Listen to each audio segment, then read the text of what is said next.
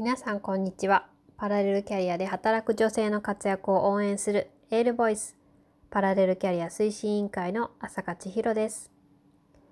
こちらのエールボイスでは耳で聞くパラレルキャリア専門情報誌として女性の働き方や生き方にちょっとしたエールをお届けしていきます。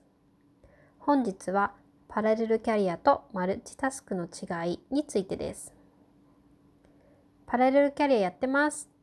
あれとこれとそれと、まあ、こんなことしてますよと伝えると同時にそんなことができてすごいですねと言われることがよくあります。女性はマルチタスクが得意ですしねと言われることもあります。でもパラレルキャリアってマルチタスクのことなのでしょうか？スタンフォード大学の研究によると人間はマルチタスクなどしていない。ただタスクスイッチングをしているだけだとしています。つまり物事をたくさんこなしているように見える人はタスクからタスクへのスイッチング、切り替えを素早くしているだけだということですね。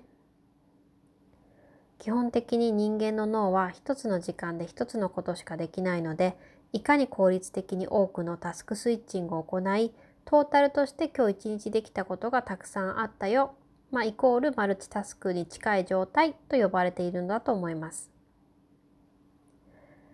パラレルキャリアという考え方においては、タスクがたくさんあるというよりは、私という個人の役割がたくさんあるというイメージなので、なぞらえて言えば、この役割スイッチングが多いという状態を指すと思います。ここで一つ注意しなくてはならないのは、このタスクや役割が多ければ良いというわけではないということです。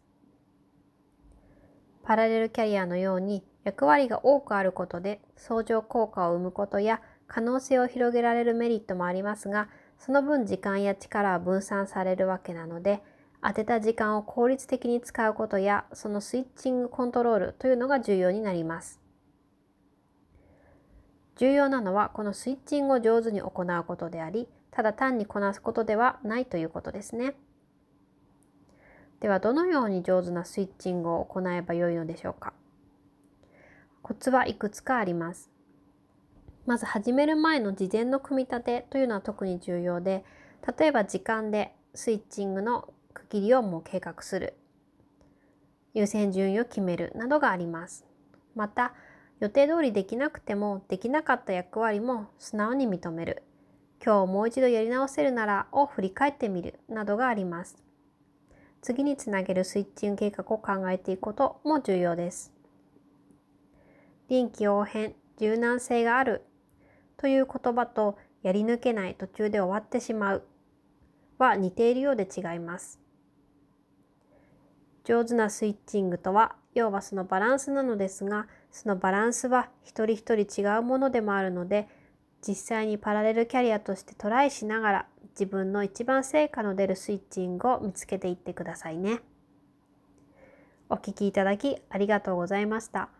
本日はパラレルキャリア推進委員会の朝香千尋があなたにエールをお届けしました。